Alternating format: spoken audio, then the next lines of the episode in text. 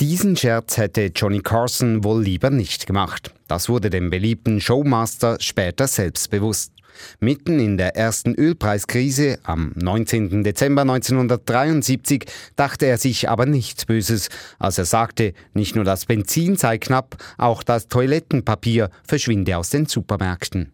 Uh, of all the shortages we had, there's a gasoline shortage. You know what else is disappearing from the supermarket shelves? Toilet paper. Ha ha ha, you can laugh now. Ja, jetzt lache man noch, so Johnny Carson in der Tonight Show.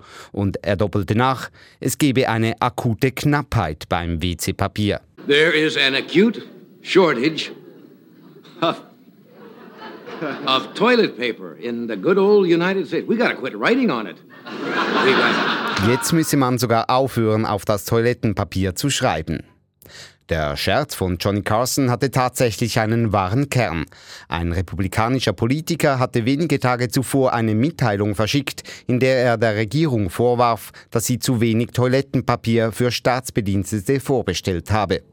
Das aber betraf nur die Bestellung der Regierung und nicht die Verfügbarkeit für die Bevölkerung.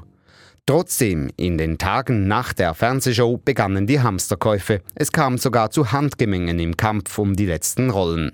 Beim Fernsehsender CBS erklärte eine Frau ihre Angst. I'm used to being able to go when I want to, when I want to, but suddenly I think I'm going to have to start curbing my habits. Sie sei es gewohnt, auf die Toilette zu gehen, wann immer sie wolle, aber nun habe sie Angst, sich in ihrer Gewohnheit einschränken zu müssen. Eine Eskalationsspirale setzte ein.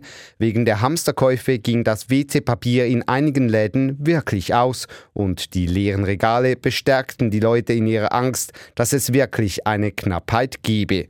Und das befeuerte weitere Hamsterkäufe. Der größte Hersteller von Toilettenpapier in den USA musste die Lieferung rationieren, berichteten amerikanische Nachrichtensendungen. The Scott Paper Company, citing panic buying on the retail level, said today it is implementing an allocation system for the national distribution of toilet tissue.